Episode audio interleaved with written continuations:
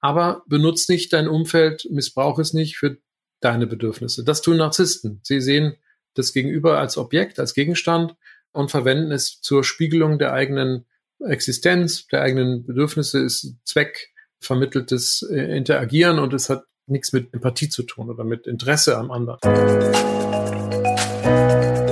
Narzissmus ist in aller Munde. Immer mehr werden wir im Alltag mit narzisstischen Menschen konfrontiert und benutzen sogar Narzisst als Schimpfwort in Gesprächen. Die Begegnungen mit narzisstischen Menschen hinterlassen oft Spuren.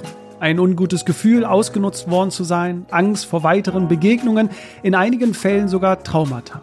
Zu Gast ist heute daher Dr. Pablo Hagemeyer, ein bekennender Narzisst, Facharzt für Psychiatrie und Psychotherapie mit dem Spezialgebiet Narzissmus. Mit seinen zwei Spiegel-Bestsellern Gestatten, ich bin ein Arschloch und die perfiden Spiele der Narzissten möchte Pablo Hagemeyer über Narzissmus im Alltag aufklären und eine konkrete Anleitung im Umgang mit diesen Menschen anbieten. Und damit herzlich willkommen bei Rebellisch Gesund. Mein Name ist Jonas Höhn und ich bin der Gründer der Detox Rebels. Wir begleiten Unternehmen zu einer gesunden Unternehmenskultur und begeistern Mitarbeiter und Mitarbeiterinnen für den gesunden Lifestyle. In diesem Gespräch haben wir über Narzissmus im Alltag gesprochen, welche Ausprägungen es bei Menschen gibt, wann Self-Care zu Narzissmus werden kann und wie wir mit Narzissmus im Berufsleben umgehen sollten.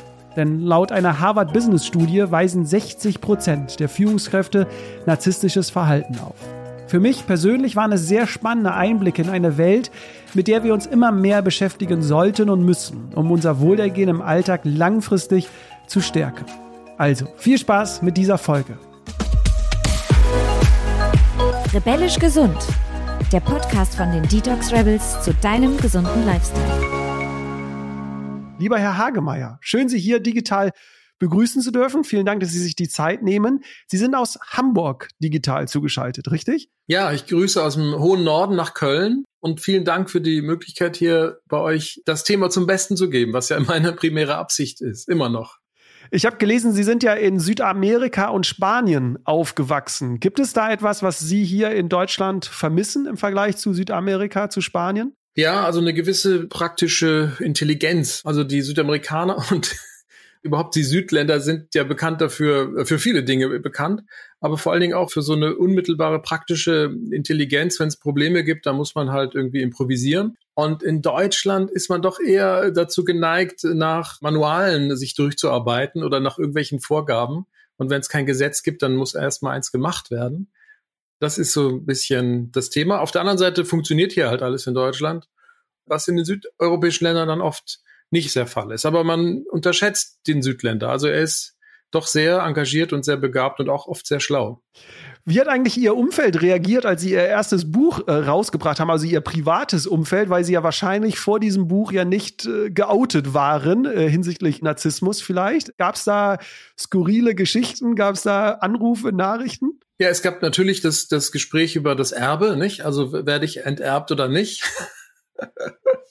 Äh, ich konnte dann zurückspiegeln, dass das ja auch eine genetische Komponente hat, dieses narzisstische, dass ich es von meinen Eltern ja irgendwie hab. Darauf vereinigten wir uns dann, dass das irgendwie in der Familie vielleicht doch irgendwie vorkommt, aber eben nicht so bösartig und zerstörerisch, wie es doch auch möglich ist. Nicht? Und dann war das doch recht versöhnlich. Und am versöhnlichsten war es dann, als das Buch natürlich ein Erfolg wurde. Dann war das mit dem Vererben war das dann kein Thema mehr. Das hört sich gut an. Genau, wir wollen ja heute über das Thema Narzissmus sprechen. In Ihrer Tätigkeit als Psychiater beschäftigen Sie sich ja täglich mit diesem Gebiet. Äh, mittlerweile muss man auch sagen, ist der Begriff, das Thema ja auch ein richtiges Trendwort geworden. Selbst in Beleidigungen ist ja ein richtiges Schimpfwort schon so geworden, so du Narzisst. Ne? Also viele verwenden diesen Begriff. Deswegen würde ich, bevor wir in die Tiefe eintauchen, mit Ihnen kurz darüber sprechen, was bedeutet denn eigentlich Narzissmus? Was verstehen wir darunter? Können Sie da die Zuhörer und Zuhörerinnen einmal kurz mitnehmen? Ja, populärwissenschaftlich, also außerhalb der Alma Mater, außerhalb der Wissenschaft ist Narzissmus mittlerweile ein moralisches Stigma geworden. Also es wird benutzt als Kategorie und das ist äh, tatsächlich auch in der Wissenschaft bisher immer so gewesen. Aber im öffentlichen Diskurs ist es wirklich, ja, wird es als Pfeilspitze benutzt, um andere abzuwerten. Also letztlich selbst narzisstisch zu agieren. Ne? Der, der dieses Wort benutzt, disqualifiziert sich damit eigentlich auch ein Stück weit, wenn er das benutzt als Kategorie, um jemanden abzuwerten oder einzuordnen. Deshalb muss man sehr vorsichtig sein und differenziert darüber reden. Und das ist auch die Absicht meines Buches. Mein Outing war ja im Grunde genommen auch so eine Idee, nicht? dass man sagt, ich zeige jetzt mal, wie viel Narzissmus jeder von uns hat und zeige euch, wie groß meiner ist, ob der gefährlich ist oder schwierig ist oder auch einfach nur eine Koketterie. Und damit müssen wir auch so umgehen. Also im öffentlichen Diskurs ist jemand, der sollte, das weiß man ja mittlerweile, jemand, der sehr selbstbezogen ist, sehr selbstverliebt, egozentrisch und äh, unfähig ist, sich empathisch zu verhalten, also unfähig ist, auf die Nöte, Bedürfnisse der anderen einzugehen, den würde man jetzt mal oberflächlich als Narzisst bezeichnen. Und dann, dann sind wir aber noch lange nicht am Ziel. Also das tiefere Verständnis komplexer Verhaltensstörungen gerade oder Verhaltensweisen gerade zwischenmenschlich ist ja so kompliziert. Ich meine, sonst wäre es ja einfach, nicht? Also wenn es da einen Begriff für gäbe, dann wären wir schon fertig. Aber vielleicht können wir, das habe ich in meiner Recherche so für mich festgemacht, vielleicht können wir das für die Zuhörer und Zuhörerinnen einmal nur festhalten. Auf der einen Seite gibt's halt die wirklich Narzissten, die an einer Persönlichkeitsstörung leiden. Da hatten Sie aber mal in einem Interview gesagt, das ist unter einem Prozent äh, auf der Welt oder in Deutschland. Ja. Und auf der anderen Seite gibt es dann Menschen mit narzisstischen Zügen oder mit einem Persönlichkeitsstil quasi. Dass richtig. wir das nur einmal genau. richtig festhalten. Einmal oder? richtig einordnen wäre die Störung an sich als Diagnose. Die muss also die Kriterien erfüllen, die, die es von den Leitlinien her gibt. Das bedeutet eine langjährige Störung an der Selbst- und Fremdregulation oder Kommunikation im Umgang mit anderen und mit sich selbst. Das muss zunächst mal die Kriterien einer Persönlichkeitsstörung erfüllen. So, und dann unterscheiden wir noch, welche Art von Störung ist es. Und dann wäre die narzisstische, und die ist sehr, sehr selten, weil es eben sehr, sehr selten solche extremen Fälle gibt. Und da ist die Wissenschaft sich uneinig. Den glasklaren Narzissten gibt es eigentlich nicht, ja, sondern es sind auch immer Mischkombinationen und deshalb ist es wahrscheinlich unter ein Prozent. Einige sagen sogar 0,4 oder, oder weniger. Und die sind erheblich gestört. Das heißt, die leiden letztlich auch darunter, ja, weil sie eben nicht erfolgreich damit sind, weil sie scheitern an den hohen Ansprüchen, die sie an sich und an andere haben und an der geringen Leistungsbereitschaft oder an der geringen Bereitschaft, empathisch oder kommunikativ zu sein. Also das ist, ein, ist eine schwerwiegende Störung die sich sehr häufig auch bei psychopathischen Menschen findet. Gibt es denn jetzt eigentlich einen Grund, warum Narzissmus aus diesem, das hatte ich noch kurz gelesen, aus dem ICD-11-Katalog rausgestrichen worden ist? Also es ist ja eine internationale Auflistung von Krankheiten. Warum wurde da jetzt Narzissmus rausgestrichen?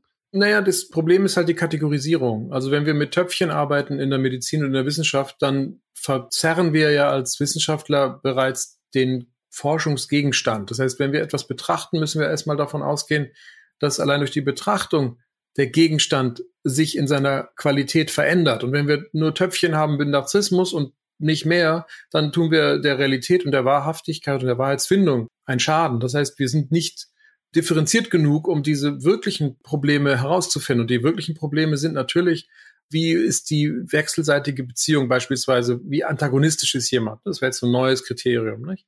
Oder ein etwas konkreter benanntes Kriterium. Und je genauer wir das beschreiben können, desto besser. Und daher hat die Wissenschaft oder die, die psychiatrische, psychologische Wissenschaftscommunity sich entschieden, viel differenzierter zu sein, kleinteiliger zu werden, genauer zu werden und vor allen Dingen auch die Kategorien aufzugeben und mehr in die Dimensionalität zu gehen. Das heißt, in die Ausprägung von leicht, mittelgradig bis schwer. Und da, das passt viel mehr zu unserer menschlichen Natur, weil wir eben nicht festgelegte Wesen sind, sondern dimensional. Das heißt, wir können uns entwickeln, abhängig von Bedingungen, die uns, in denen wir existieren. Und das ist die neue, die ICD-11. Die muss aber erstmal erprobt werden, wobei ein bestimmtes Muster ist erhalten geblieben, das Borderline-Muster, auch Borderline-Persönlichkeitsstörung, weil dieses Muster offensichtlich so hartnäckig und robust ist gegenüber der Wissenschaft. Das hält sich also. Das narzisstische Muster hat sich eben nicht so halten können, weil es eben Untertypen gibt, unterschiedliche. Ja, über die reden wir ja noch, denke ich. Und diese unterschiedlichen Typen werden quasi verleugnet oder vergessen, wenn wir sie eben nur nach diesen bestehenden Narzissmuskriterien erfassen wollen, weil da würden wir sie nicht erfassen. Aber dann lassen Sie uns da doch mal kurz reingehen. Äh, sie haben jetzt die Typen ja angesprochen. Welche unterschiedlichen Formen gibt es denn jetzt so im Alltag? Äh, was können wir denn da so vorfinden? Also man, man spricht grob von drei Narzissmus-Typen.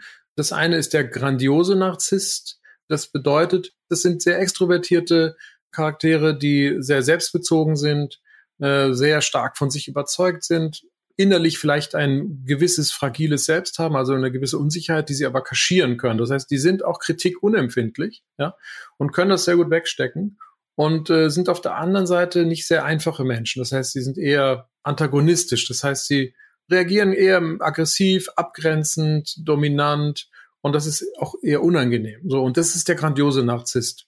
Und es gibt noch zwei weitere Typen, wobei man unterscheidet zwischen dem sogenannten verdeckten oder vulnerablen Narzissten und dann gibt es noch den kommunalen Narzissten. Das ist auch nochmal eine dritte Form. Also der verdeckte und der kommunale Narzisst, das sind solche, die eher gar nicht so extrovertiert sind. Ne? Also die eher introvertiert sind oder zurückhaltend sind, dennoch aber hm, sich irgendwie spekulieren auf Anerkennung. Ja? Und die sind dann vielleicht mehr so im Dienstleistungsservice, selbstlosen Berufsfeldern unterwegs. Ja, also die, die schenken so ihr Leben für den anderen und fordern dann aber auch die Quittung. Ja, so irgendwann wollen sie die Anerkennung haben und sie, sie sind die besten, weiß ich, der besten Zuhörer zum Beispiel, nicht? oder die, sie unterstützen andere am besten. So, dann, ne? da haben wir das Beste in dem versteckt, in dieser Anerkennungsgeschichte, die Narzissten alle haben. Und dann gibt es dann noch den vulnerablen Narzisst, das ist ja sehr kritikempfindlich. Und da gibt es eine große Diskussion, auch in der Wissenschaft, denn man sagte bisher, dass Narzissten kritikunempfindlich sind. Das ist ein anderes Kriterium. Meiner Erfahrung nach gibt es durchaus, und da bin ich jetzt auch nicht alleine, gibt viele andere, auch die Tradition des, der Narzissmusforschung, gerade auch der psychoanalytischen Narzissmusforschung sagt, dass es durchaus diesen kränkbaren Narzissten gibt, also der sehr kritikempfindlich ist. Und der ist eher der geneigt, natürlich auch eher verdeckt zu agieren, weil es sich natürlich hm, schämt oder weil er vermeiden will, kritisiert zu werden. Aber wenn er dann kritisiert wird, dann ist schwierig und dann teilt er auch übertrieben am Maßen aus und neigt dann eher auch zur Aggressivität. Also das sind so die drei Typen. Grandios, vulnerabel, verletzlich und selbstaufopfernd. Können wir denn da mal so einen Blick in den Alltag werfen, in die Praxis? Wie verhält sich jetzt so ein Narzisst typisch im Alltag? Was sind so typische Charaktereigenschaften, typische Verhaltensmuster? Vielleicht haben Sie auch ein konkretes äh, Beispiel, denn Sie sagen ja auch, es gibt noch sogar weitere Unterscheidungen. Sie selbst bezeichnen sich ja als netter Narzisst. ja, genau. Also gehe ich ja davon aus, es gibt auch böse Narzissten. Können Sie da uns mal in den Alltag reinholen? Wie sieht jetzt so ein Verhalten eines Narzissten aus im Alltag? Also wenn wir diese Kategorie, die ja mehr moralisch ist, nett und böse, es ist ja mehr eine moralische Einteilung, denn wir verletzen, wenn wir nett sind, nicht so viele Gesetze und nicht so viele Regeln und sind eher anständig. Und wenn wir böse sind, dann gehen wir natürlich über Gesetze und Regeln und verletzen andere Grenzen. Insofern kann man das schon mal einteilen. Also ein eher extrovertierter, dominanter Narzisst wird sich im Alltag nicht viele Freunde schaffen. Ja? Er wird also eher, zum Beispiel gibt es auch so, so einen Witz, man sagt immer, dass die Geschwindigkeitsbegrenzungen im Straßenverkehr sind halt Vorschläge für die. Ja, also wenn da 100 kmh steht, dann ist es ein Vorschlag. Man kann so fahren und muss nicht. Man kann auch schneller fahren. Oder auch das gewisse Anspruchsdenken dieser narzisstischen äh, Größen selbst äh, ist zum Beispiel, dass die anderen wissen, was sie vorhaben und wo, der, wo ihr Weg lang geht. Also so eine gewisse Telepathievoraussetzung der anderen wird erwartet. Also äh, wenn sie dann kommen und den Teppich ausgerollt haben wollen und der ist nicht da, dann sind die natürlich sehr gekränkt ja? und sehr, sehr pikiert und irritiert. Und deshalb suchen die auch immer oft Kontakt mit Personen, die auf Augenhöhe sind. Und da sie sich selbst ja überheblich sehen und übertrieben selbst wahrnehmen mit dem Größen selbst, erwarten sie natürlich nur die Behandlung vom Chefarzt oder vom Oberarzt beispielsweise oder im Hotel wollen sie gleich den Chef sprechen, wenn irgendwas nicht passt. Ne? Also die sprechen also nicht mit niederem Volk. Das sind die grandiosen Narzissten. Und die sind natürlich auch schwerst erreichbar, weil sie eben Kritik unempfindlich sind. Also man kann die kritisieren, man könnte denen irgendwas vorschlagen, ganz vorsichtig, und kassiert dann aber eher vielleicht eine Abfuhr oder überhaupt gar keine Reaktion. Das sind diese Teflon-Typen, diese Dickhäuter, nicht, die wir nicht erreichen können. Für einen selbst ist es natürlich sehr praktisch, Dickhäuter und Teflon-Typ zu sein. Ne? Da ist das Leben relativ einfach. Es gibt auch so einen Scherz, der sagt, ich habe einen ganz einfachen Geschmack, für mich zählt nur das Beste. Ja, so, das ist so die Kategorie. Und da lebt natürlich eine ganze Industrie von, nicht? Also die ganzen hier in Hamburg, die, der, der neue Wall oder diese Shops, da werden wahrscheinlich eher grandiose Narzissten reinmarschieren, plus Ehefrau, die co-narzisstisch sich dann verhalten, komplementär-narzisstisch, sich also schmücken mit dem größeren Narzissten oder eben auch von ihm profitieren. Und so ist es auch. Die sind auch te teilweise sehr erfolgreich, ne? weil die Geschichten, die sie erzählen und die sie streuen, sind natürlich sehr attraktiv und faszinierend und den folgt man gern. Ja, und anders ist natürlich jetzt dieser vulnerable Narzisst, der Kränkbare, der wird hadern, der wird zweifeln, der wird unentschlossen sein. Er wird vielleicht von sich glauben, etwas ganz Besonderes zu sein und toll zu sein, aber er hat nie den Beweis dafür erbracht. Ja, also das sind oft sehr tja, anfällige, depressive, ängstliche Typen auch, die nicht selten auch Suchterkrankungen pflegen, aber nie, nie richtig Führungskräfte werden wahrscheinlich. Ja? Diese kommunalen Narzissten, die sich also selbst aufgeben, das hatte ich ja schon angedeutet. Deren Alltag sieht natürlich extrem engagiert aus. Ja, die haben also ganz viel zu tun, sind finanziell, wirtschaftlich vielleicht nicht sehr erfolgreich, aber sie haben wahnsinnig viel zu tun und engagieren sich für andere Menschen. Und man fragt sich immer, warum machen die das? So. Und die wissen es vielleicht selbst auch nicht. Ja. Jetzt haben sie das alles noch aus einer Brille des Narzissten irgendwie betrachtet quasi, weil in ihrem neuen Buch schreiben sie ja von den perfiden Spiele des Narzissten. Und wenn ich mhm. das dann so zum ersten Mal gelesen habe, dachte ich so, okay, ein Narzisst kann auch sehr manipulativ auftreten und ja perfide sein. Mögen Sie da vielleicht einmal kurz, was wäre denn jetzt so perfide im Alltag? Weil ich finde, perfide ist schon ein sehr extremes Wort quasi für ein Verhalten. Na, ich habe da die Geschichten so gewählt, weil sie so komplex sind und so vielschichtig. Und das Wort perfide meint, dass man ja ganz im intimen Raum, also fast im sakrosanten Raum der persönlichen Beziehung, wo man natürlich emotional abhängig ist, ja, von diesen Personen, die ja doch ein bisschen dominanter sind, sprachlich gewandter sind, schneller sind, strategischer denken. Und man selbst als Empath oder als Person, die sich darum nicht kümmert, strategisch zu denken, man da so ein bisschen reinrauscht ja, und man das nicht so merkt. Natürlich sprechen Narzissten auch die inneren Schwächen an, ja, die wir haben. Also ein Mensch, der sich sehr schnell Gedanken macht, das sind ja die meisten, sich nicht schuldhaft verhalten zu wollen, beispielsweise. Da wird natürlich für einen Narzissten, der weiß, ah, auf das Knöpfchen kann ich drücken und dem Schuldgefühle machen, wird perfekt funktionieren. Nicht? Da muss der Narzisst nur eine kleine Randbemerkung machen und dieses Schuldgefühle verstärken. Da reicht auch ein Blick oder eine Geste. Und ich habe eine Geschichte wo Schuldgefühle extrem ausgelöst werden, indem einer nur sagt, äh, du kommunizierst jetzt wieder sehr aggressiv mit mir. Ja, das ist Gewalt. Lass das bitte. Nicht? Und das sagt er so ganz suffisant und so ganz im Nebensatz. Das wirkt so sehr, dass die, die Partnerin in dem Fall sich zurückzieht und nicht mehr reagiert. Ja? Also sich wirklich wie ein verängstigt vor dem narzisstischen Angriff. Aber dieser Angriff ist eben nicht so massiv, so gibt's natürlich auch, ja, mit, mit Gewalt und Lautstärke, sondern es sind so kleine Randbemerkungen, die destabilisieren. Und der populäre Begriff des Gaslichteffekts steckt dahinter. Das ist also eine Strategie, durch kleine Bemerkungen zu sagen, ach komm, da hast du dich aber jetzt getäuscht, oder Schatz? Oder das, das, das hast du gar nicht gesagt. Oder so war das doch gar nicht. Denk doch mal nochmal drüber nach. Ne? So, das sind diese kleinen, fiesen, die klingen nett, so irgendwie, so ein bisschen. Nicht? Also man kann es natürlich auch gemein formulieren mit du spinnst oder du bist ja verrückt. Hör auf sei leise, mach das nicht, ne? Schon wieder einen Fehler gemacht, ha, schau mal, schau dich an. Also diese kleinen Dinge, die den anderen destabilisieren in der eigenen Wahrnehmung, das ist das Problem oder das Ziel des manipulativen Narzissten, der auch natürlich dann an der Stelle psychopathisch und bösartig ist, weil er den anderen emotional, psychologisch destabilisiert. Der Zweifel an der Selbstwahrnehmung, an der Wahrheitsrealitätswahrnehmung ist dann so erheblich, dass die wirklich am Ende glauben, oh ja, stimmt, Vielleicht habe ich das falsch gesagt. Ah, stimmt, doch. Ah, ich muss mich korrigieren. Wahrscheinlich hat er recht. Doch, der hat recht. Und wenn man lang genug in so einem Kontext sich aufhält und dein Gehirn darin wäscht und imprägniert, irgendwann glaubt man's. Aber warum sind Menschen so? Also wie kommt es dazu, dass Menschen so narzisstisch veranlagt sind? Ist es die Erziehung? Bei Ihnen haben Sie ja eben gesagt, es könnten auch die, die Gene ja vielleicht äh, gewesen sein. Sind es aber auch traumatische Erlebnisse vielleicht? Also man hatte mal eine Beziehung mit jemandem und das Selbstwertgefühl ist so stark dadurch gesunken, dass dadurch das dann irgendwie gekommen ist. Also gibt es da in der Forschung irgendwie so einen Hauptgrund quasi, wieso sich so narzisstische Züge entwickeln? Ah, ja, also es gibt verschiedene Modelle, fünf, also psychoanalytische Modelle, humanistische, evolutionspsychologische und das moderne natürlich das biopsychosoziale Modell, das also heißt, das, das ist das Gültige, nicht? Das also Kontexteffekte, Erziehung, Gene, also eine ganze bunte Mischung an Faktoren dafür verantwortlich sind, dass wir diesen Stil ausprägen und entwickeln und der sich dann auch stabil festigt. Und ich finde für mich persönlich, weil ich auch psychoanalytisch eher arbeite, also aus der Ecke komme ich, ich entwickle mich weiter, äh, mehr auch wie alle in der, in der Branche hin zu den modernen psychotherapeutischen Verfahren, also auch emotionsfokussierte Arbeit und so weiter.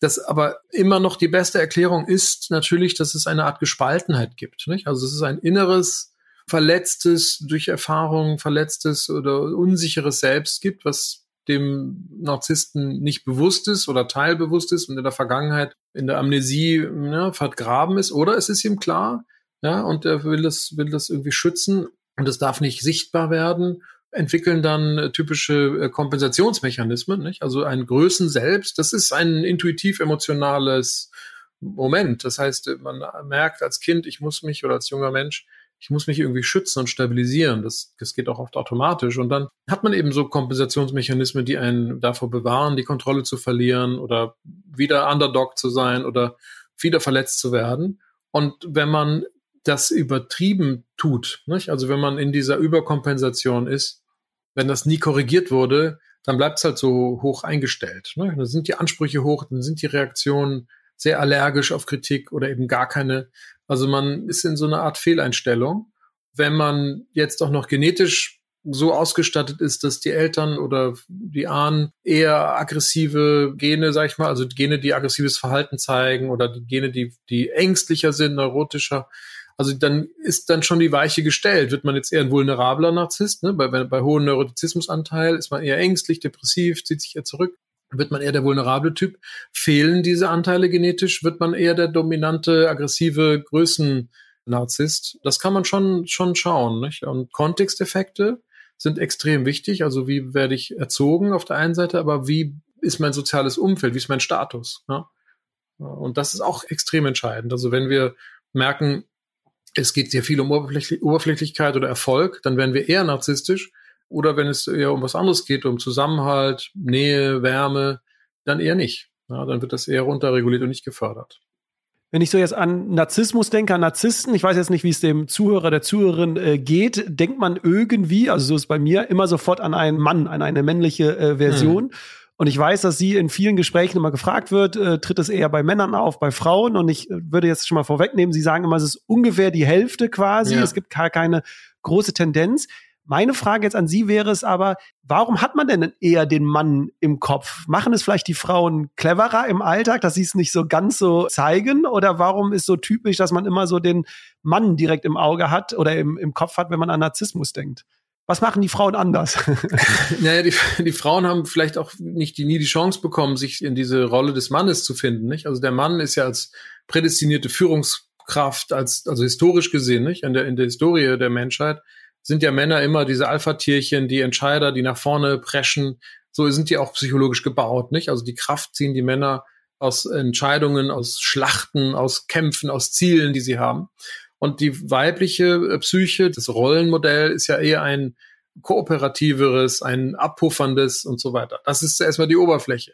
Und ich glaube, deshalb sehen wir natürlich eher Führungspersönlichkeiten als Männer, weil diese Männer diese eingenommen haben. Heute mischt sich das so ein bisschen und es gibt ja, gibt ja spannende Studien auch, wo man sieht, dass Frauen weniger narzisstisch sind in Führungspersönlichkeiten als die Männer, aber nur so ein bisschen.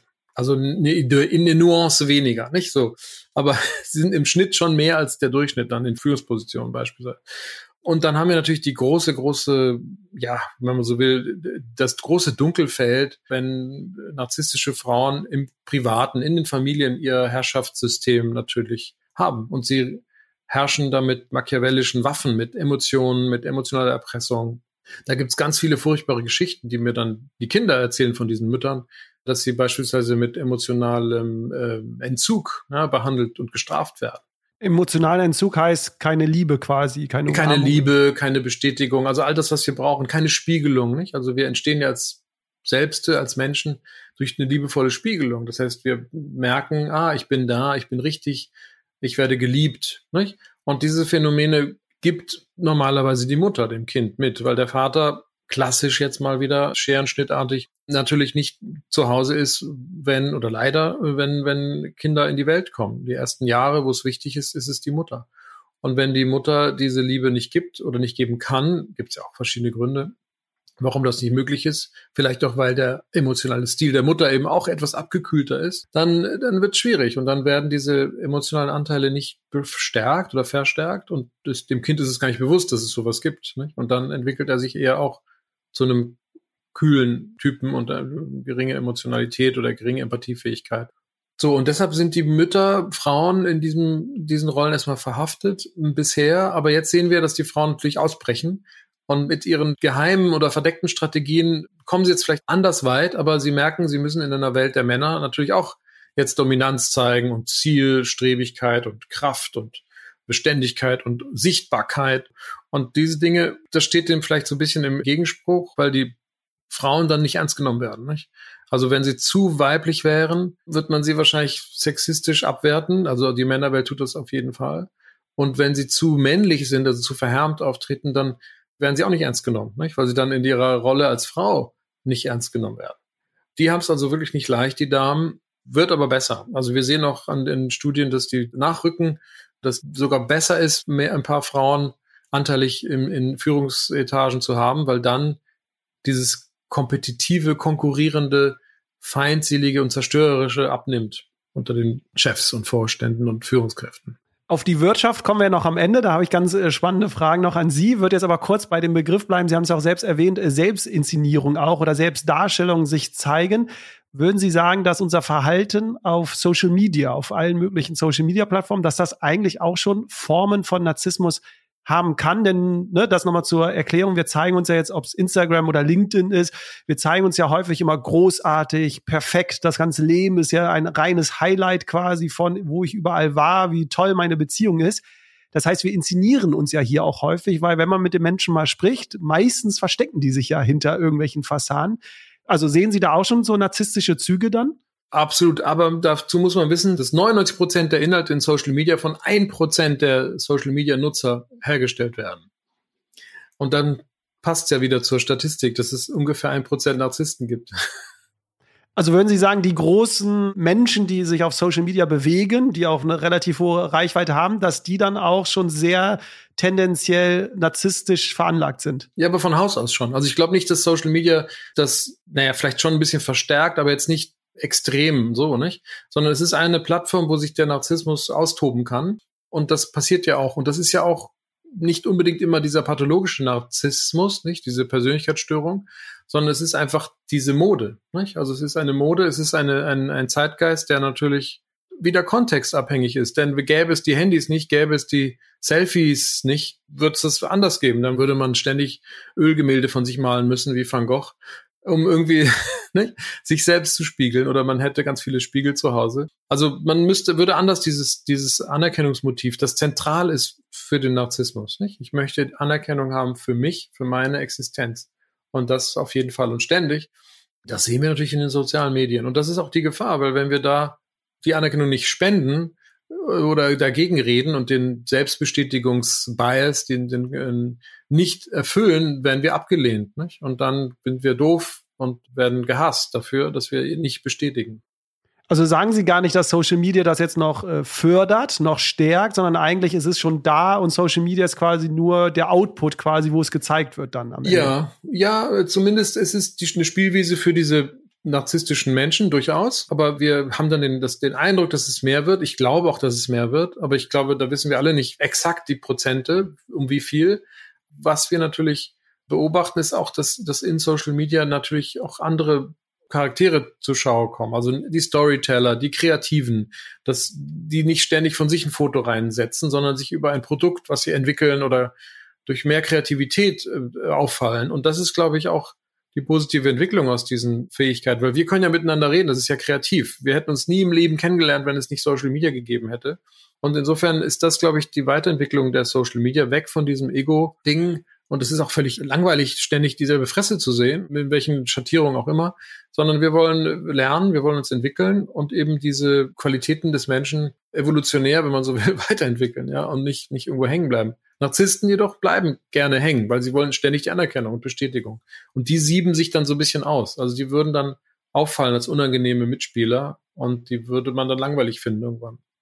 Wir haben ja heute zwei große äh, Blöcke, Herr Hagemeier. Die Wirtschaft habe ich eben schon angesprochen, darauf kommen wir gleich. Der andere Block, und da bin ich jetzt total gespannt auf Ihre Meinung, soll ja darum so ein bisschen gehen, weil aktuell sieht man ja gerade auch auf Social Media sehr schon die Bewegung äh, Self-Care, also auf sich mehr achten, für sich mehr einstehen, mehr auf seine Bedürfnisse achten, liebevoll mit sich selbst umgehen. Auch wir sagen das immer hier und da, liebevoll mit sich selbst umgehen. Grundsätzlich ist das ja auch gut. Also eine kleine Portion gesunder Narzissmus, sagen Sie ja auch, würde uns Menschen ja nicht schaden, um ja Selbstliebe zu haben und auch einen hohen Selbstwert. Jetzt ist meine Frage, wie betrachten Sie jetzt so Aussagen wie du bist so wie du bist, sei gut zu dir selbst und und und?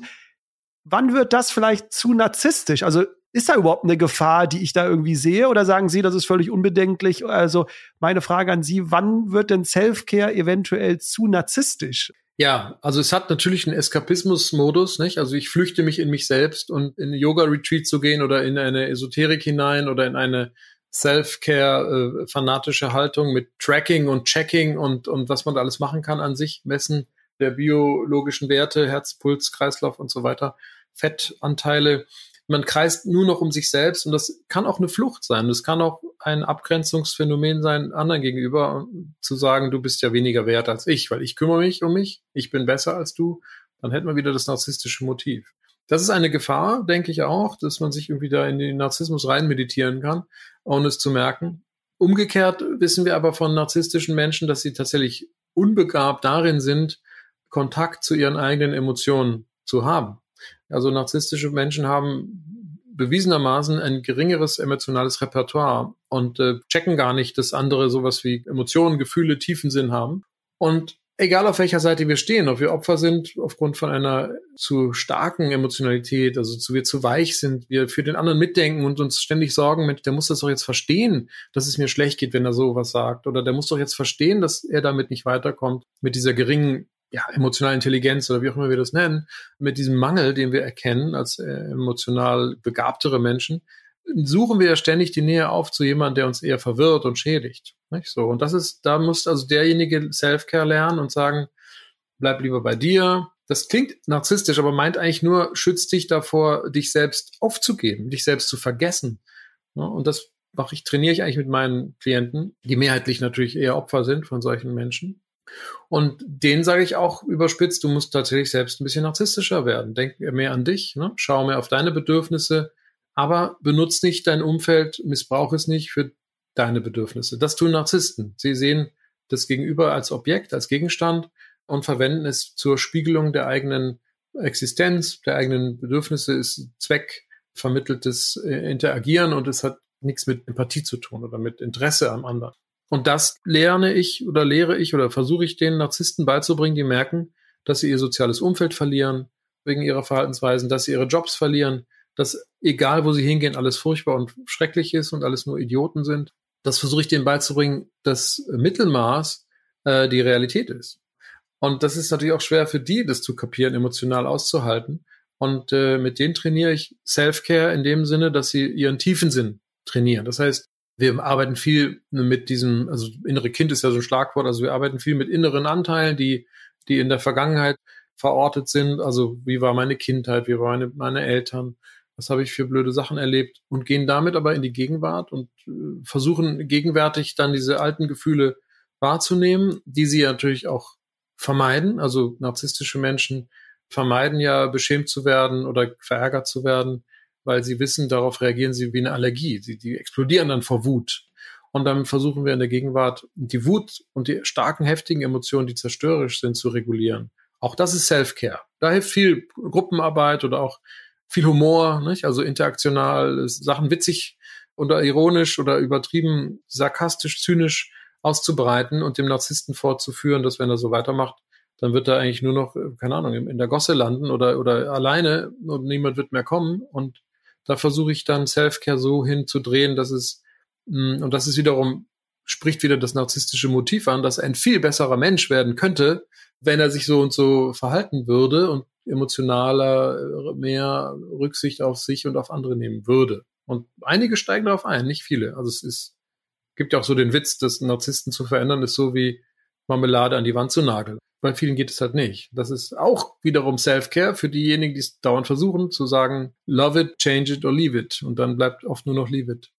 Jetzt haben Sie äh, viel gesagt. Ich glaube aber ein äh, Zitat, was ich im Vorfeld äh, rausgesucht habe von einem bekannten Buddhisten, der fasst das jetzt so ein bisschen vielleicht auch zusammen, was Sie gesagt haben. Er hat nämlich gesagt, wir können uns selbst so täuschen, dass wir meinen, uns spirituell zu entwickeln, während wir stattdessen unser Egozentrismus mit spirituellen Praktiken stärken. Und einige Psychologen, auch der William James, der sagt Ihnen wahrscheinlich was, äh, mhm. stimmen ja dem zu. Und das haben Sie ja so eben gerade auch so ein bisschen erläutert. Aber wenn ich Sie jetzt so richtig verstehe, ist, wenn es für uns selbst ist, um Selbstliebe aufzubauen, das Selbstwertgefühl, dann ist es auch völlig in Ordnung und wird dann eigentlich nur gefährlich, wenn wir das missbrauchen und andere Menschen dadurch schaden. Habe ich das jetzt gut Richtig, zusammengefasst? Genau. das ja, so? perfekt. Also Selbstzentriertheit ist ja jetzt nichts Schlimmes. Sobald es aber fremdzerstörerisch wird, schon.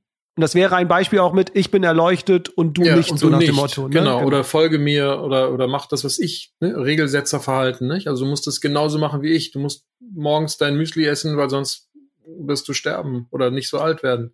So, also dieses ganze Regelsetzerverhalten kann grenzverletzend sein, natürlich. Umgekehrt ist natürlich eine ewige, unendliche Toleranz auch ein Problem, nicht? Also die Empathen unter uns sind extrem tolerant und denken sich, ja, das wird schon, das schafft er schon und so. Und dann versäumt man eben sich selbst abzugrenzen und die eigenen Werte zu schützen, die dann erodiert werden durch ein narzisstisches Verhalten von dem anderen. Okay, das heißt, Self-Care sollen wir praktizieren und äh, ist eigentlich auch gut, nur andere Menschen dadurch nicht schaden. Also das heißt, wenn ich eine Ernährungsform für mich gefunden habe, die gut ist, wenn ich einen Schlaf für mich gefunden habe, nicht immer so dieses äh, und jetzt müssen alle so werden äh, wie ich, äh, das äh, wird dann äh, problematisch, ja. Ja, oder sich zu schön. entziehen, sich zu entziehen aus einem Familiensystem.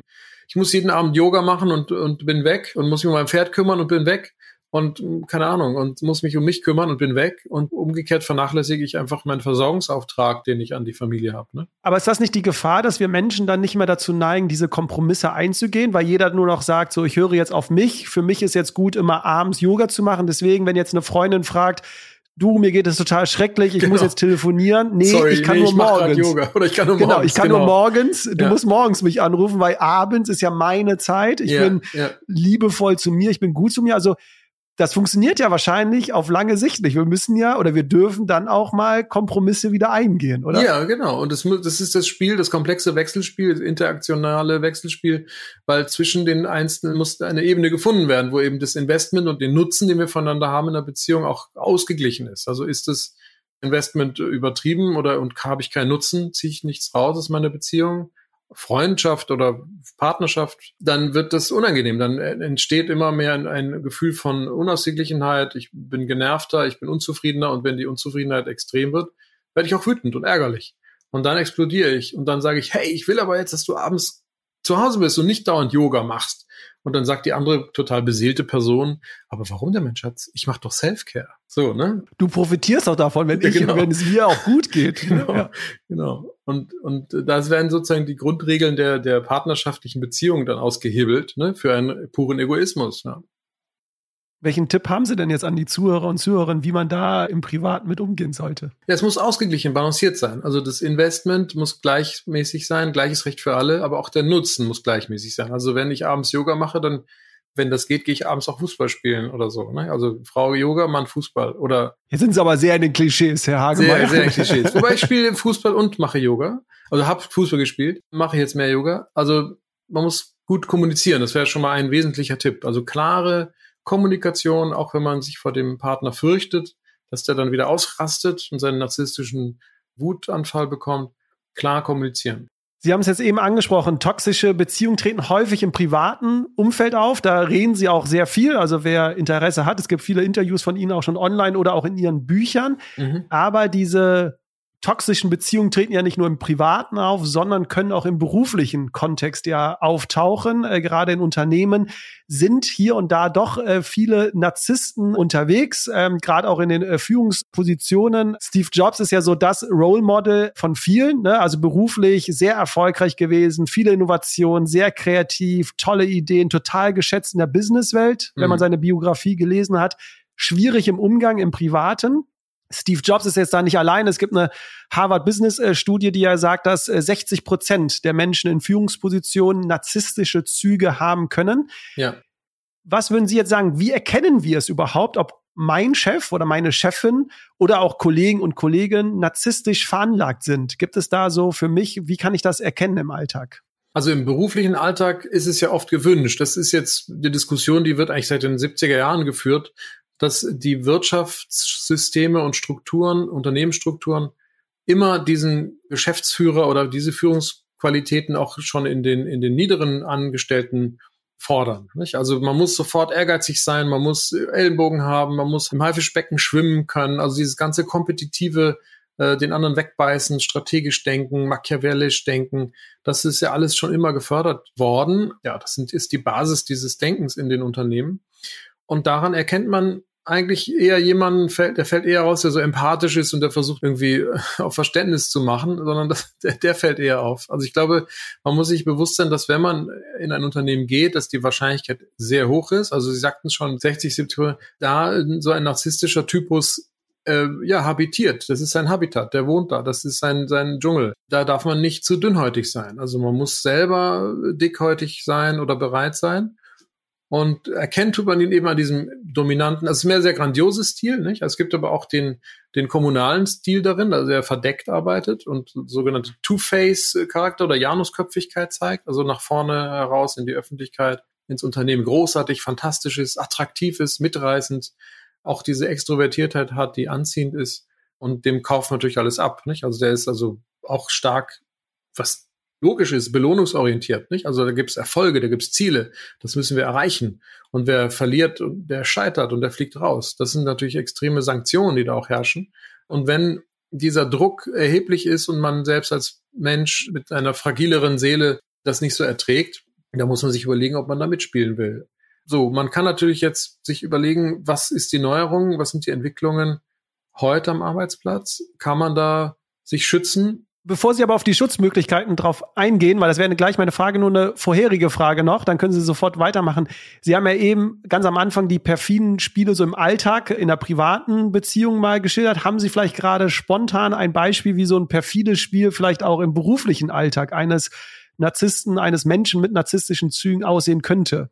Mir fällt da die Geschichte ein, die wir veröffentlicht haben, auch in so einem kleinen Sneak Peek über toxische Persönlichkeiten. Und das ist die Geschichte von ich glaube, wir haben sie Joe und Jim genannt, wo äh, jemand eine Firma gegründet mit so einem Startup, äh, der Joe, meine ich, der äh, findet dann so beiläufig einen Investor, der Jim.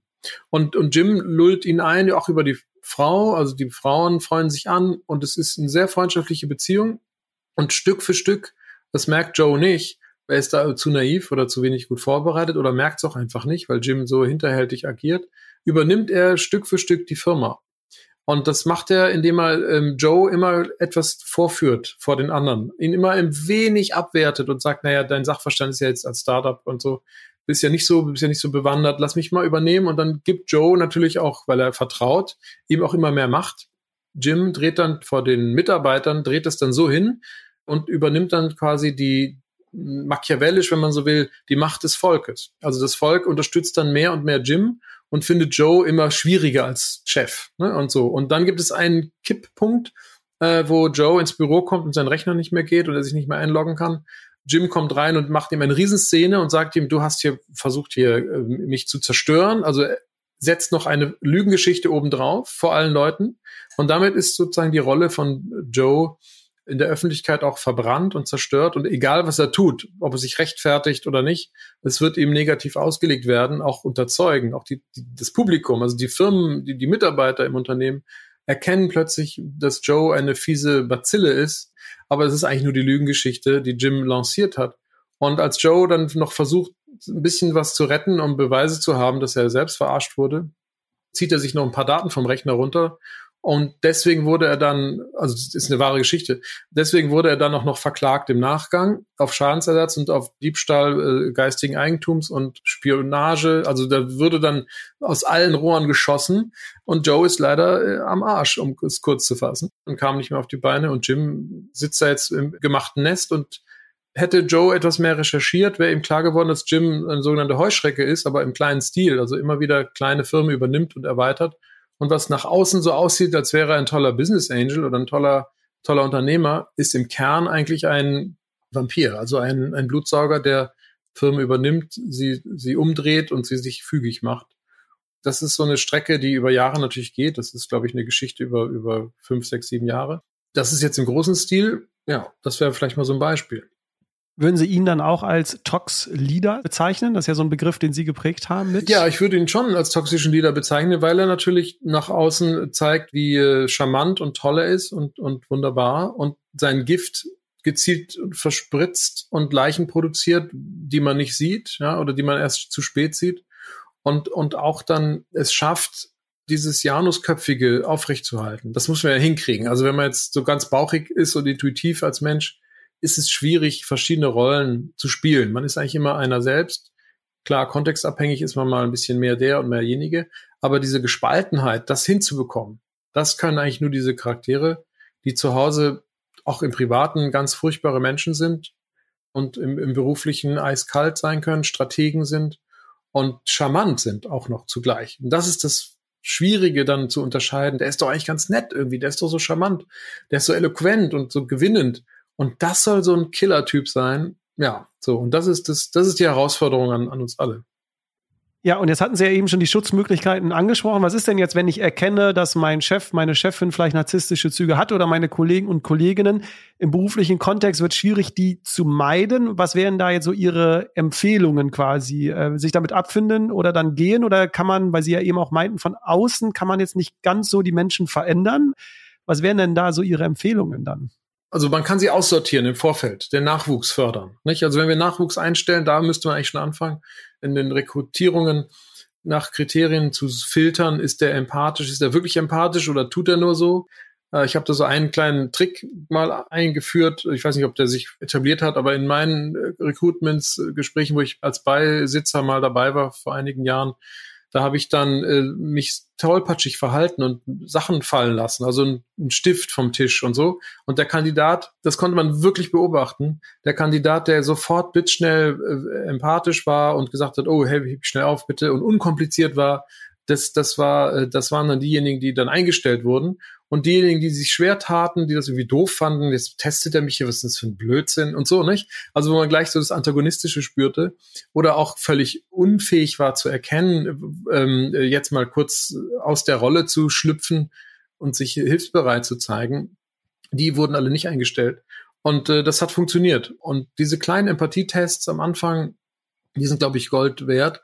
Ähm, wenn wir dann aber jemanden haben im Team, ist natürlich wichtig, sich, sich nicht konfrontativ mit dieser Person zu nähern oder klärungsorientiert mit dieser Person zu nähern. Denn wie gesagt, oft sind die gar nicht in der Lage, sich selbst verändern zu können oder zu wollen.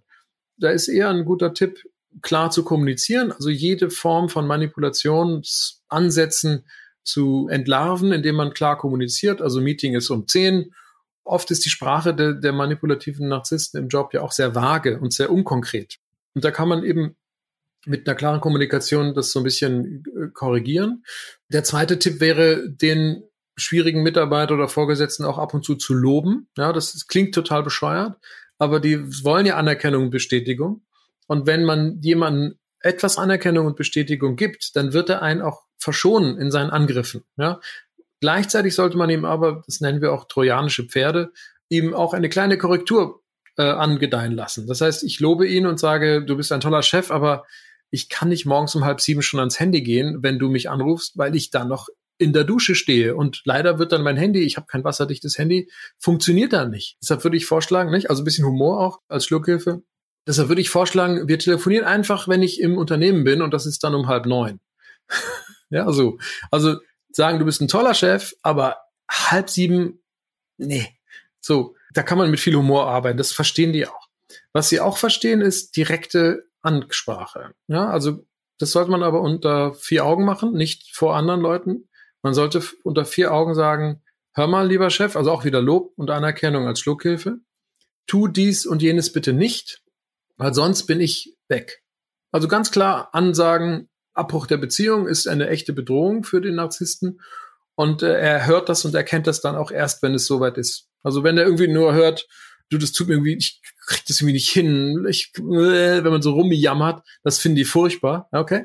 Also ganz klar sagen, hör mal, Chef, ich habe jetzt fünf Projekte, wenn du mir noch ein sechstes gibst, dann gehe ich ganz. Dann kannst du die fünf Projekte plus das sechste alleine machen.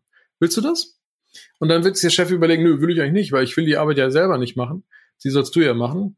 Und ähm, klare Ansage ist da ganz wichtig, aber unter vier Augen. Ich kann noch mehr, aber Zwischenfragen sind erlaubt. ich, ich höre ja gespannt zu. Ich bin ja völlig äh, fasziniert ja. und fand auch schon den Tipp für den Einstellungstest äh, ganz gut. Und da möchte ich nämlich jetzt gerne, ich möchte Sie nämlich nie unterbrechen. Deswegen äh, nicht, dass Sie sich äh, gestört nee. fühlen, wenn ich keine Fragen stelle. Sie haben jetzt äh, das Recruiting so ein bisschen angesprochen. Ist das nicht äh, paradox in unserer Wirtschaft, in unseren Unternehmen, dass einerseits wir ja Narzissten nicht jetzt gut heißen, sondern ja eher versuchen, keine Narzisstinnen äh, ja. oder Menschen mit narzisstischen Zügen im Unternehmen zu haben aber andererseits ja die Wirtschaft genauso funktioniert. Sie haben es ja gesagt, Werte ja. in der Wirtschaft sind Konkurrenz, Neid, Gier, Geiz, Egoismus, Verantwortungslosigkeit, Rücksichtslosigkeit. Das heißt, wir belohnen ja gerade Menschen, äh, die narzisstische Züge haben. Ist das dann nicht so ein bisschen paradox? Also erziehen wir uns die nicht selbst, diese Menschen, und dann wundern wir uns aber am Ende, dass wir sie haben. Also das macht ja irgendwie gar keinen Sinn, oder? Das macht keinen Sinn, ja. Und das ist kontraintuitiv, was ich empfehle. Aber wir wissen aus der neuesten Psychologieforschung, gerade auch das ähm, ACT, ähm, Acceptance and Commitment Therapie, dass man kontraintuitiv handeln muss und denken muss, um Systeme zu verändern, weil sonst kriegen wir das nicht verändert. Also wenn Sie jemand in einer schweren Depression, der sich ständig Gedanken über die Vergangenheit oder Zukunft macht oder was auch immer und rumgrübelt, den kriegen Sie nicht in einen besseren emotionalen Zustand, dann letztlich auch in einen besseren Verhaltenszustand, in ein längeres Leben, wenn Sie sein Denksystem nicht verändern. Und ein Denksystem kann man nur verändern, wenn man kontraintuitiv Impulse gibt. Was Weil heißt sonst, das konkret? Naja, man der ist vielleicht von gewissen Dingen überzeugt, dass Wirtschaft und, und Prozesse so laufen müssen äh, oder innerhalb eines jetzt individuellen Denksystems, dass er gewisse Dinge vermeiden muss, damit er eben keine Strafe bekommt beispielsweise oder keine Ablehnung riskiert, dann wird man diesem Menschen empfehlen, er soll so viele Strafen kassieren und so viele Ablehnungen kassieren wie nur möglich, damit er die Erfahrung macht, dass das gar nicht so schlimm ist. Also man wird kontraintuitiv jemanden äh, aufmuntern, Dinge zu tun, die er bisher vermieden hat. Und genau diese Empfehlung muss man, denke ich, auch im, für die nachwachsende Generation in Unternehmen und auch für die für laufende Unternehmen geben, dass sie sich nicht an bisherige Denk- und Verhaltensmuster halten. Ich meine, ein Stück weit natürlich schon, sonst bricht wahrscheinlich der Laden zusammen, aber dass sie einen Transformationsprozess initiieren und kontraintuitive Prozesse aktivieren, weil da ist noch so viel mehr Raum und Platz und auch wahrscheinlich wiederum nutzbar machende Ressourcen, die man dann anzapfen kann, weil wir wissen, ein Mitarbeiter, der gerne im Unternehmen ist, ist, arbeitet viel effektiver als einer, der nur Präsenz zeigt und da rumsitzt und eigentlich keinen Bock drauf hat. Aber, aber das sehen wir ja gerade, auch wenn wir jetzt in die Wirtschaft gucken, dass äh, bei den Führungskräften schon hier und da ausgetauscht wird. Also auf der einen Seite, ich sage jetzt mal eher so die älteren Menschen, die noch Führungskräfte geworden sind, weil sie Karriere machen wollten, weil sie Geld machen wollten. Und jetzt eher Führungskräfte nachrücken, die wirklich an den Menschen interessiert sind und eher eine Führungskraft werden möchten, weil sie Menschen stärken möchten. Aber gelingt dann uns dieser Wandel oder kann es sein, dass dann, wenn die Menschen wieder in den Führungspositionen sind, wieder diese narzisstischen Züge bekommen? Also meine Frage, bewegen wir uns in so einem Teufelskreislauf, aus dem wir irgendwie nie rauskommen? Oder haben Sie jetzt wirklich Hoffnung, dass wir diesen Wandel auch wirklich erfolgreich jetzt weil wir reden ja schon seit zig Jahren darüber. So langsam habe ich das Gefühl, es tut sich ein bisschen was, aber ich glaube, ich befürchte, dass da noch eine lange, langer Weg zu gehen ist. Ja, also die Hoffnung hängt tatsächlich am Kontext aus meiner Perspektive. Also wir haben intrinsisch sehen wir, wir müssen was tun. Also aus der inneren Haltung heraus sehen wir, wir müssen was tun.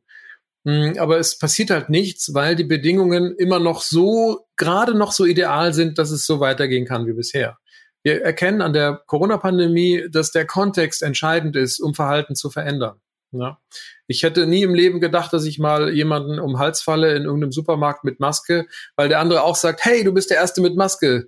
So, ne? das war, als die Pandemie losging. Da trafen zwei mit Maske aufeinander in einem Supermarkt, wo noch niemand eine Maske trug und wir kamen uns extrem komisch vor und äh, extrem außerhalb der gesellschaftlichen Norm. Und so ähnlich, das ist die Hoffnung, die ich habe. Das heißt, die Kontextbedingungen ändern sich gerade. Ich denke schon. Also ich, wir werden uns sicherlich an den Klimawandel und an die Klimakatastrophe eher anpassen, als dass wir sie verhindern werden. Das ist meine Prognose. Und wenn wir uns anpassen, dann müssen wir tatsächlich auch Dinge verändern, die hoffentlich auch Unternehmenskultur äh, betrifft. Wir werden nämlich feststellen, dass es viel wichtiger ist, äh, miteinander zu kooperieren, wie es die Natur schon eh tut seit Jahrmillionen von Jahren und die Idee, der, der Fitteste wird nur überleben, ist ja letztlich nur eine, eine Deutung, eine Interpretation. Aber tatsächlich ist es so, dass es kooperative Systeme sind und das müssen wir kapieren und das werden wir nicht freiwillig tun. Es verändern sich nur die Menschen, wenn die Kontextbedingungen sich verschlechtern. So beginnt jede Heldenreise, so ist das Narrativ des Menschen. Erst wenn die Zwänge so groß werden, dass wir nicht mehr anders können, dann werden wir den Weg gehen. Und das fürchte ich, wird, hm, werde ich noch nicht erleben, aber die Ansätze sind schon mal da. Und ein Kontext könnte ja sein bei Unternehmen, wo Führungskräfte sehr narzisstisch äh, sind, dass äh, keine jungen Nachwuchskräfte mehr reinkommen, sondern alle das Unternehmen verlassen, sozusagen zu anderen Unternehmen gehen und sich dann die Unternehmensführung irgendwann mal hoffentlich sich die Frage stellt, warum kommen die denn nicht alle warum zu kommen uns? die nicht zu uns? Genau. So ist es. Das ist auch ein Tipp von mir. Das wäre ein weiterer Tipp in dieser unendlichen Reihe an Tipps. Einer wäre eben geschlossen den Narzissten konfrontieren und den vom Hof jagen. Also es gibt nichts Mächtigeres, als wenn ein Team zusammenhält und sagt, so nicht. Na, dann kann der Chef nicht anders. Der Vorgesetzte, die Führungskraft, der Abteilungsleiter kann nicht anders, als zu sagen, okay, ich gehe oder ich ändere mein Verhalten, wenn da zehn Leute stehen und sagen so, ich mache jetzt kein, rühre jetzt keinen Finger mehr. Weil entweder kannst du uns alle kündigen, ja, das ist ja die Idee auch der Gewerkschaft, ohne dass ich jetzt hier ein kommunistisches System irgendwie am Horizont mir erwünsche. Ich denke, dass Solidarität und Kooperation eine große Macht ist, die unterschätzt wird. Ja, das ist wirklich so. Umgekehrt, das muss man fairerweise auch sagen, haben natürlich viele Führungskräfte Angst vor Mitarbeitern, die zu mächtig werden. Und werden natürlich Strategien sich überlegen, wie kann ich so ein Team schwächen, ne, indem ich hier spalte, indem ich gewisse Leute bevorzuge, indem ich andere vorführe und abwerte. Das sind andere Strategien, die auch, die auch vielleicht in einer gewissen Weise intrinsisch sind diesen ganzen unternehmerischen Strukturen. Denn wer führt Unternehmen? Das sind nur narzisstische Wesen. Andere würden andere Unternehmungen vielleicht betreiben, nicht mehr Tauschhandel zum Beispiel. Aber wer sozusagen das Geschäft wittert, das ist natürlich ein strategisch denkender Mensch. Also insofern, ich denke, es muss von außen kommen. Die Kontextveränderungen müssen so dramatisch sein, dass äh, sich Unternehmen überlegen müssen, um sich zu verändern in der Kultur, auch in dem im Nachwuchskultur, um überhaupt flexibel und angemessen dann äh, überleben zu können. Weil sonst werden die Mitarbeiter genau wie wie angedeutet das Unternehmen auch verlassen und sich ein besseres suchen. Eine andere Lösung, Tipp könnte ja auch vielleicht sein, auch das kriege ich immer mehr mit, dass wir uns mehr auf unsere Emotionen mal äh, fokussieren, also besser mit Emotionen umgehen können, also mit den eigenen, die besser verstehen, aber auch mit den anderen sozusagen. Also das Stichwort ist Empathie, emotionale Intelligenz. Auch das ist, glaube ich, überall gerade angekommen. Jetzt haben Sie mal in einem Gespräch auch von einer kognitiven Empathie gesprochen. Das wäre ja eher wieder dann gefährlich. Also es gibt bei Ihnen eine kognitive Empathie und eine emotionale Empathie. Ja. Vielleicht können Sie kurz erläutern äh, für die Zuhörer und Zuhörerinnen, äh, die sich jetzt noch nicht vorstellen können, was darunter zu verstehen ist. Und meine Frage dann, könnte es eine Gefahr sein, dass wenn wir jetzt zu sehr mit Empathie beschäftigen, mit Emotionen, dass dann wieder Menschen das für sich nutzen und daraus eine kognitive Empathie machen und dadurch dann sehr manipulativ werden können? Mhm. Ja, ich habe mal gesagt, Empathie ist die Währung der Zukunft oder wird die Währung der Zukunft sein, weil wir damit werden wir Menschen besser führen können. Ja, wir werden die Menschen da abholen können, wo sie gerade sind. Das wird sie erfolgreicher machen und lebenszufriedener machen, weil sie merken, ich habe meine Bedürfnisse und meine emotionalen Nöte, die meine Bedürfnisse definieren. Und ich habe auch meine persönlichen Ziele, wo ich mich entwickeln will. Und das wird Menschen aneinander führen und attraktiv sein für Menschen, in so einem Umfeld zu sein. Der kleine Haken an der Sache ist, wie Sie sagen, die kognitive Empathie, die kann aber auch nutzbar gemacht werden. Kognitive Empathie heißt, dass ich mich bewusst für die Empathie entscheide, also aus einer Gehirnrindenleistung, wenn man so will. Also durch Nachdenken, durch Überlegung entscheide ich mich für eine gewisse, öffne ich mich für eine emotionale Funktion meines Selbst. Ich nehme wahr, wie es dem anderen geht. Und andere Psychologen sagen auch, Glück ist eine Entscheidung. Das heißt, man kann sich zu Dingen entscheiden. Das ist die große Fähigkeit unseres Gehirns. Wir, wir sind nicht random unserem Hirn ausgeliefert. Das sind wir, wenn wir Störungen haben natürlich, wenn wir krank sind, wenn wir auf schlechtere, kleine, also weniger kompetente Zustände zurückfallen aufgrund von Stress, Krankheit und so weiter. Stress ist auch ein Riesenfaktor, der das ungünstig äh, beflügelt leider, dass wir äh, insuffizient funktionierende Gehirne haben, die auch dann Fehler machen. Aber die kognitive Empathie ist eigentlich eine bewusste Entscheidung, bekannt geworden bei Psychopathen äh, und auch bei narzisstischen Psychopathen, die eben in der Situation mit Menschen sich extrem gut auf den anderen einstellen können, ihm quasi seine Bedürfnisse quasi riechen können, ja, also die, die spüren das, wie, was der andere jetzt möchte. Und natürlich will jeder nett und freundlich behandelt werden, also bin ich erstmal charmant. Das ist mal so der Einstieg. Ich werde natürlich nicht wie ein Arsch auftreten, wenn ich Menschen für mich gewinnen will. Also diese kognitiv empathischen Menschen würden wir in der, Wirtschaft vielleicht bei Verkäufern finden oder bei Unternehmensführern, die nach außen etwas darstellen und verkaufen. Aber auch in romantischen Beziehungen ist es ein sehr charmanter, sehr liebevoller Mensch, der, sobald er dann merkt, dass er alles damit erreicht hat und alles in Besitz genommen hat, was er damit ja beabsichtigte, diese abstellt. Das heißt, er kann diese Empathie, dieses Mitgefühl oder Mitfühlen äh, für den anderen abstellen. Dann wird er eiskalt, das merkt man richtig. Dann geht die Fassade runter, da muss man nichts mehr anschmeißen, keine Regungen, keine Mimik, keine Herzenswärme mehr ausstrahlen oder auch vorgaukeln und kein Gesamtkunstwerk mehr darstellen. Dann entspannt sich der psychopathische Narzisst und geht so in die Nullposition. Und das spüren die anderen, die verkümmern dann emotional an deren Seite. Und dann wundert man sich und denkt so, hm, komisch, jetzt ist aber ein bisschen anders, ein bisschen kühler. Jetzt erreiche ich den gar nicht mehr mit meinen Bedürfnissen und Nöten und Emotionen. Das ging doch vorher noch. So, und damit hat man, haben psychopathische oder strategisch denkende Narzissten haben dann ihre Opfer am Haken, weil die sehen sich dann immer nach diesem alten Typen, der so nett war und so, so empathisch war. Und der wusste doch, der konnte doch die Wünsche, die ich hatte, ablesen und, und sich darauf einstellen und sogar übertrieben und, über, und diese übertreffen und mich so glücklich machen. Das ist die Gefahr. Ja, das heißt, wir könnten dort, wenn wir nicht unterscheiden können von der natürlichen Empathie, die, die normalerweise jeder gut ausgeprägt hat, können wir da natürlich Menschen auf, auf den Leim gehen und das zu spät dann, dann merken. Das ist die Gefahr. Herr Hagemeier, ich habe noch äh, tausende äh, Fragen, wirklich, äh, das können Sie mir glauben. Wir sind nur so langsam am Ende der Zeit äh, angekommen und ich lasse jetzt mal so alles äh, Revue passieren, was Sie gesagt haben und mich äh, vielleicht auch die Zuhörerinnen und den Zuhörer würde es jetzt interessieren. Was ist denn jetzt eigentlich die Lösung? Müssen wir uns mehr um die Opfer sozusagen kümmern, dass die sozusagen mehr Selbstliebe haben, mehr Selbstwert, dass die vielleicht dann auf die Narzissten in dem Sinne nicht ganz so reinfallen, beziehungsweise sich so emotional abhängig machen, dass es denen wirklich sehr, sehr, sehr schlecht geht? Oder können wir irgendwie mit den Menschen, die narzisstische Züge haben, können wir irgendwie die helfen mit Außen, mit äh, Impulsen und so, oder funktioniert das alles nur über Therapie? Also, was ist denn jetzt so die Lösung? Weil wir haben ein Problem und jetzt frage ich mich immer so, wie können wir denn dieses Problem lösen? Also die beste Erklärung ist, äh, dass wir für uns und unsere Mitmenschen, egal ob narzisstisch oder nicht, verstehen, dass wir aus mehreren Anteilen bestehen, die auch widersprüchlich zueinander sind. Und wir haben verletzte Anteile in uns und wir haben bedürftige Anteile in uns, wir haben aber auch vielleicht sehr ehrgeizige und sehr dominante Anteile in uns. Und wenn wir das für jeden aufschlüsseln könnten und jeder so für sich wüsste, aus welchen Anteilen er besteht, dann kann man sich darüber klar verständigen und kommunizieren und würde nicht Gefahr laufen, sich dabei erneut zu verletzen und erneut unter die Räder zu kommen oder durch ein verletzendes Verhalten eben keine tieferen menschlichen Beziehungen aufbauen zu können. Also ist eigentlich die Lösung offene, klare Kommunikation. Kommunikation, genau. Andere nennen es ja auch Radical Honestly so ein bisschen. Ist ja auch so eine Bewegung, aber sie grinsen jetzt schon.